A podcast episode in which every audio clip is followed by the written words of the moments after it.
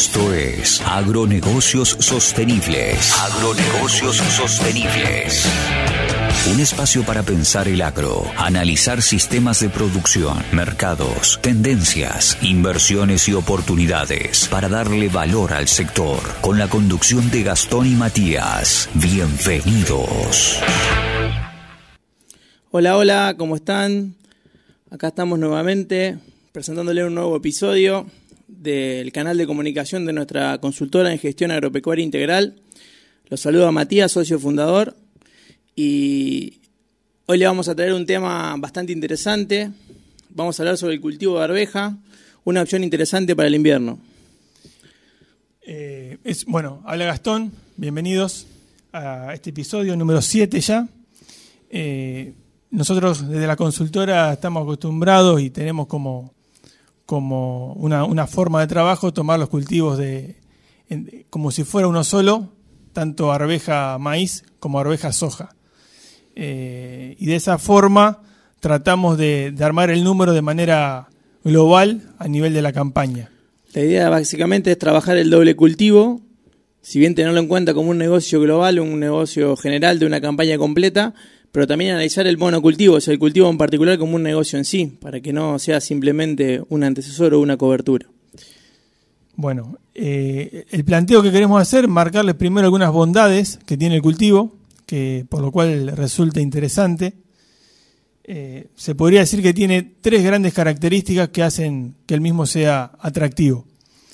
Por un lado, el tema, al ser antecesor de maíz, eh, es su, característica como leguminosa de fijar hasta el 50%, incluso más, de sus propios requerimientos. Eh, más del 50% de sus propios requerimientos provienen del aire, lo, fija a través del aire. Para esto es hace fundamental utilizar, eh, utilizar inoculantes de calidad, con semillas de calidad, que hagan que esto sea, sea realmente efectivo, no dejarlo librado al azar. Por otro lado, otra característica muy interesante es que al tener un sistema de, raíces más estrecho que, el trigo, el consumo que hace de agua es la parte superficial del, terreno, del, suelo, por lo tanto quedan horizontes eh, más profundos que pueden ser tranquilamente utilizados luego por el cultivo de maíz, eh, cosa que no sucede ante, ante un ante un trigo que tiene un, sistema mucho más profundo. Y, otra característica que tiene es que deja el terreno, deja el, se cosecha mucho antes que el, que el trigo. Estamos hablando que se puede ganar entre, entre casi un mes. Hay, hay variedades, inclusive hay unas nuevas variedades precoces que liberan el lote en, en noviembre y termina siendo muy beneficioso, fundamentalmente en este caso para soja porque termina con eh, una soja sembrada en esa instancia, termina comportándose como si fuese de primera.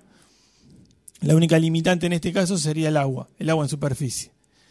Eh, y en el cultivo de maíz tiene la ventaja de tener un mes de poder acumular lluvias, y estamos hablando en un periodo, noviembre, donde las lluvias en, lo que es la, zona centro del país son generalmente copiosas interesantes.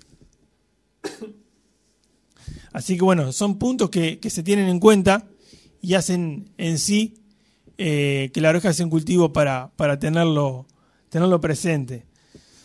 Para esto hay una serie de, cuestiones que deberíamos atender, pensando también como, como, lo hicimos en trigo, en cómo hacer para disminuir un poquito la inversión. En el caso de arveja es un cultivo que, que incide mucho el precio de la semilla debido a que, a que la densidad de siembra es, alta. Estamos hablando entre 200 y 250 kilos de, de, arveja por hectárea. Piensen ustedes que esto es entre, estamos hablando entre 4 y 5 veces lo que se siembra de, densidad en soja. Eh, por lo tanto, es fundamental tener la, capacidad de, poder guardarse su propia semilla esto conlleva un proceso intensivo debido a que, bueno, eh, va perdiendo la, calidad en, campo, se empieza, empieza a entremezclarse con, con, fuera de tipo y bueno, eh, lleva un proceso, pero realmente vale la pena. Estamos hablando de una diferencia en la inversión que ronda entre los 60 y los 100 dólares eh, respecto a que si fuera propia o si fuese comprada. Eh, es un 40% por encima del costo, lo cual eh, es muy, muy importante. A ver, respecto al, costo, al costo de, propia, estamos hablando de un 70 un 80% más caro si, salimos a comprarla, ¿no es cierto? Además, para esto eh, es un cultivo que tiene excelente respuesta para lo que es eh, fertilización con calcio, fósforo y azufre.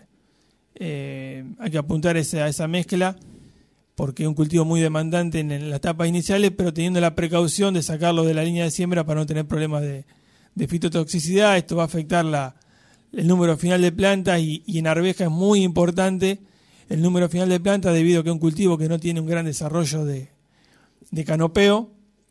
Por lo tanto, es muy interesante tratar de lograr la mayor cantidad de, plántulas logradas y tratando de reducir lo máximo posible el ancho eh, de entresurco. Y después, bueno, con Mati estamos pensando también en ver el, cultivo en general junto con el, con el maíz y pensar qué aporte nos hace este cultivo respecto a, más un año como este, respecto a lo que es fertilizante, respecto a lo que es la fuente nitrogenada que vamos a precisar para el cultivo siguiente. Eh, este año cobra mucha importancia estas cuestiones porque estamos hablando de una diferencia en, el precio de la urea que subió un 50% respecto a la campaña pasada. Como dijimos, la arveja tiene la capacidad de poder fijar hasta, hasta un poquito más, incluso de un 50% de sus requerimientos para un rendimiento promedio de 25 quintales, estaría fijando 52 kilos de nitrógeno. Eh, de eso tiene el 70% se lo lleva a la cosecha, el 30% queda en suelo. Estamos hablando de 16 kilos de nitrógeno que terminan transformándose en aproximadamente 33, 34, 35 kilos de, de urea. Esto sumado a la época de siembra del maíz, en este caso, con lo que es mineralización, aportarían a un cultivo de, segunda respecto de primera unos 70 kilos de urea. 70 kilos de urea está representando aproximadamente un 30-35% de los requerimientos del cultivo de maíz de segunda. Entonces, podemos estar diciendo que estamos fertilizando el, maíz de segunda a un 66% del precio del costo real del fertilizante, lo cual se complementa con la estabilidad de un cultivo de maíz de segunda. Eh, en, nuestra zona del centro, o sea, centro de la, zona pampeana, en el corazón núcleo de, la región de Argentina, eh, estamos hablando de una estabilidad de maíz de segunda muy favorable respecto a maíz de primera. Se compensa con un menor rinde, pero hay híbridos que ya se están acercando al potencial de, ese maíz de primera. Y bueno, teniendo en cuenta que la arveja tiene esa posibilidad de dejar el suelo antes, cualquier lluvia que, aparezca ahí acomoda mucho el inicio de la siembra. Y otro tema no menor y más en esta época es el tema de, cómo llegar al cultivo de maíz de primera libre de, sin tanta afección con el tema de malezas, hacer un cultivo antecesor, nos evita ingresar no menos de 30 dólares por hectárea en, el cultivo de maíz, que lo estaríamos dejando de lado gracias a esta, a esta sucesión. Bien, yo para sumar un poco a, los aspectos técnicos y biológicos que, Gastón acá nos trae sobre la mesa, de la arveja como antecesor del maíz de segunda, eh, contarle un poco que eh, las ventajas que tiene económicas y financieras la arveja como cultivo antecesor. Primero, que es un cultivo que nos generaría un ingreso ante, antes de la mitad de, una campaña anual, en noviembre, si tenemos la posibilidad de sembrarlo en julio y cosecharlo en noviembre, estaríamos teniendo un ingreso potencial en caso de que se ejecute una venta en ese momento de dinero en la mitad de la campaña, lo cual financieramente es muy interesante para tenerlo presente sobre todo para ver cómo, cómo es la financiación o la utilización de, los insumos para pensando en el maíz. Por otro lado, que tiene un mercado básicamente regional y zonal, entonces eso lo que ayuda es que el flete abocado a este cultivo generalmente es un flete corto. Es un flete cortito, entonces tiene un gasto de comercialización desde ese punto de vista un poco más, más bajo. Y si nosotros tenemos un convenio celebrado a la hora de la, de la siembra y ya vendido prácticamente a cosecha, automáticamente no tenemos gasto de, de acondicionamiento ni de, ni, hotelería, digamos, de tenerla, de tener acondicionada o, o guardada la semilla. Eso por un lado. Segundo, que es un cultivo que está ganando preponderancia en el consumo animal, o sea, es un excelente reemplazo del pele de soja, lo que mejora en el costo de kilogramos de alimento de carne un 10%, o sea, un, costo con pele de soja, hay unos números realizados que daban 45 pesos, por ejemplo, por kilogramo de, carne, tanto en vacuno como en porcino terminado, y usando la arveja el costo se reducía a 41 y era la función proteica es básicamente la misma. Entonces también es interesante porque eh, si bien no hay un mercado como los grandes cultivos, eh, tener la arveja destinada a, consumo animal es interesante, más si nos tratamos de, somos un productor o una empresa con varias actividades como puede ser ganadería o, porcino mezclado en, el mix agrícola. También interesante que sume ahí.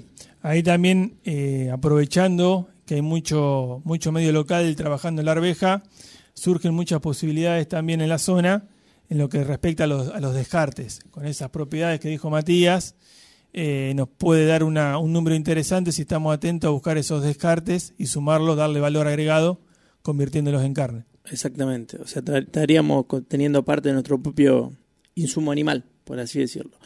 Otro punto interesante es que en este momento y la campaña pasada el precio de la, de la arveja está por encima de los históricos. Eh, tenemos un promedio histórico de 179 dólares por tonelada, hoy estamos entre los 2.50 y los 2.80, es un valor bastante interesante eso porque la abeja, va ganando terreno. Con las limitaciones de los rindes, de las necesidades de, precipitaciones y la limitación de que se pueda hacer uno cada, cada cuatro campañas por el, por el residual de enfermedades que tiene este cultivo, es muy interesante detectarlo, en qué momento lo podemos hacer en esa superficie y aprovecharlo, porque los usos, los beneficios económicos y financieros que tiene son bastante interesantes, sobre todo potenciando el, resultado sobre el maíz de segunda. Eh, ni hablar en, si uno trabaja sobre tierra propia, los números son mucho más interesantes todavía, porque estaríamos, eh, no tendríamos el costo del arrendamiento, pero también resulta interesante y al menos eh, los rindes y los precios a futuro que están manejando nos haría trabajar en un precio de indiferencia o en un rinde de indiferencia.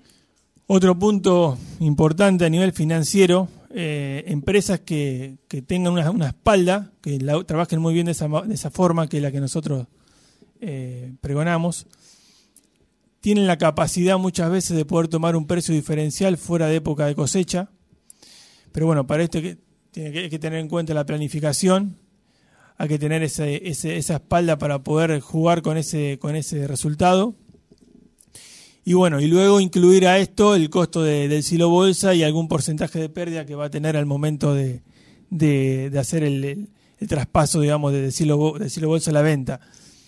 Pero hay, hay campañas donde la, diferencia es muy grande. Eh, me acuerdo años atrás hubo una diferencia del 50% respecto al precio mercado. y, si nosotros logramos tener esa, esa diferencia del 50% de, precio de venta en lo que es eh, retorno sobre la inversión repercute de una manera impresionante. Eh, no es lineal, estamos hablando ante una diferencia de ese número de un retorno de, respecto con, con el precio anterior de arriba del 200%. Y bueno, y entonces ahora quedan los números para hacer para cada productor en base a su capacidad de, desarrollo, de, estudio, analizar si conviene hacer luego un maíz o una soja. Eh, según mis números, lo que estuvimos haciendo con la consultora, para, para hacer maíz con un precio futuro de 182 a julio de 2022, nos daría un rendimiento de indiferencia de 51 quintales. Y para hacer soja, con un precio futuro mayo 22 de 320, nos daría un rendimiento de indiferencia de 19 quintales. Entonces ahí pasa por una cuestión personal, de historia y de, probabilidad, y obviamente respecto a la, ganancia esperada, si estimamos que podemos estar más cerca de los 51 quintales de maíz o en los 19 quintales de soja. Para resumir un poco y cerrar el tema, lo importante es analizar en cada caso eh, cuál es la situación financiera. Si nosotros logramos prorratear o, postergar el pago de alquileres, insumos y demás al, al, final de la campaña, a julio del año siguiente, y podríamos cosechar la arveja y aguantarla o, tenerla hasta que el precio que se nos ofrezca en el mercado sea el, interesante y hasta con un margen de ganancia, sería como el, negocio ideal, pero eh, no, no, no, no para no tener en cuenta. Desde el punto de vista económico, financiero, biológico y técnico, ni hablar, es un cultivo muy interesante. Desde nosotros, la consultora, estamos trabajándolo constantemente, analizándolo, viendo proyecciones y evaluando cuál es la mejor opción para, cada productor. No queríamos dejar de decir que el rendimiento que estimamos de indiferencia para la arveja, para asignándole también el 50% del alquiler, un alquiler de 17 quintales de, soja a 320 dólares, el rendimiento que nos da de 21 quintales y habría que agregarlo a este, a este número 0807 quintal eh, de un seguro agrícola que resulta fundamental para darle estabilidad a todo el sistema. Así que bueno, esperemos haber sido lo más claro posible. Eh, los invitamos a que se sumen a nuestro canal en YouTube, en Spotify, que nos escuchen por podcast, en Instagram, en TikTok. Se contacten, nos dejen sus mensajes, sus consultas y aquí estamos a disposición. Muchísimas gracias. Esto fue Agronegocios Sostenibles. Sumate a este espacio a través de nuestras redes. Nos vemos en una próxima emisión.